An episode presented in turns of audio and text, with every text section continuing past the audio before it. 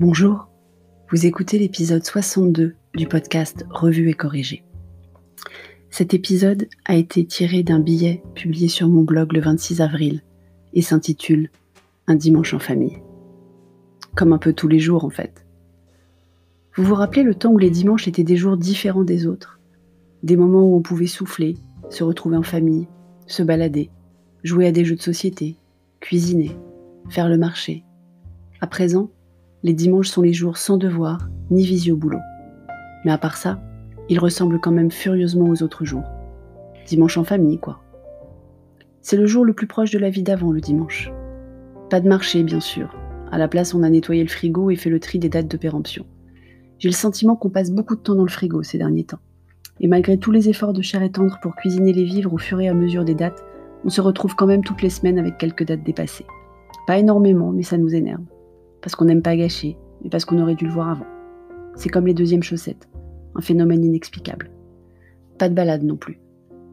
On en a déjà fait une hier, il ne faut pas abuser des bonnes choses.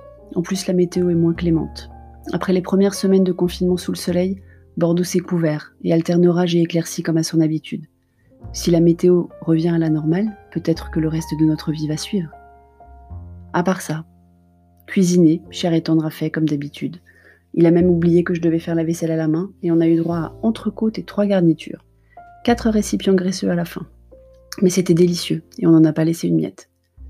Les moments en famille aussi étaient bien présents. Déjà, c'était le tour du corneau dans la série des Louis de Funès diffusée à 14h et quelques. Un vrai bon classique. Petit homme l'avait déjà vu, cher et tendre le connaît par cœur. Littéralement.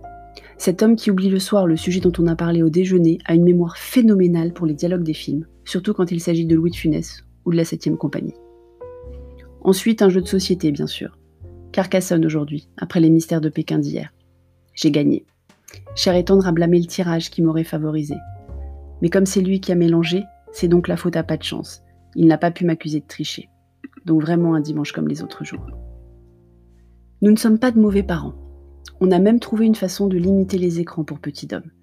Comme il n'a aucune envie depuis le début du confinement de rester jouer dans son immense chambre tout seul à l'étage, il restait devant son iPad ou la télé ou la Switch, à jouer ou regarder des vidéos, pour être dans le salon. Je me suis miraculeusement souvenu d'un plateau à pied rétractable qu'on avait déterré pendant le grand rangement de la cuisine.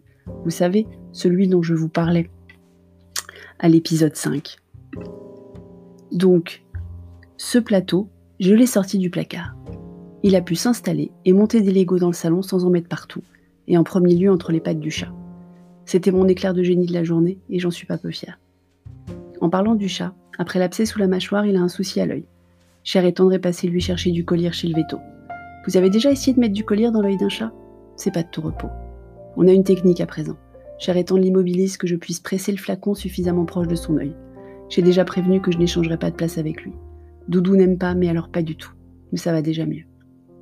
Demain c'est donc lundi. J-14 avant le début du déconfinement. J-1 avant les annonces du gouvernement sur comment ça va se passer. Et J-12 avant mon anniversaire.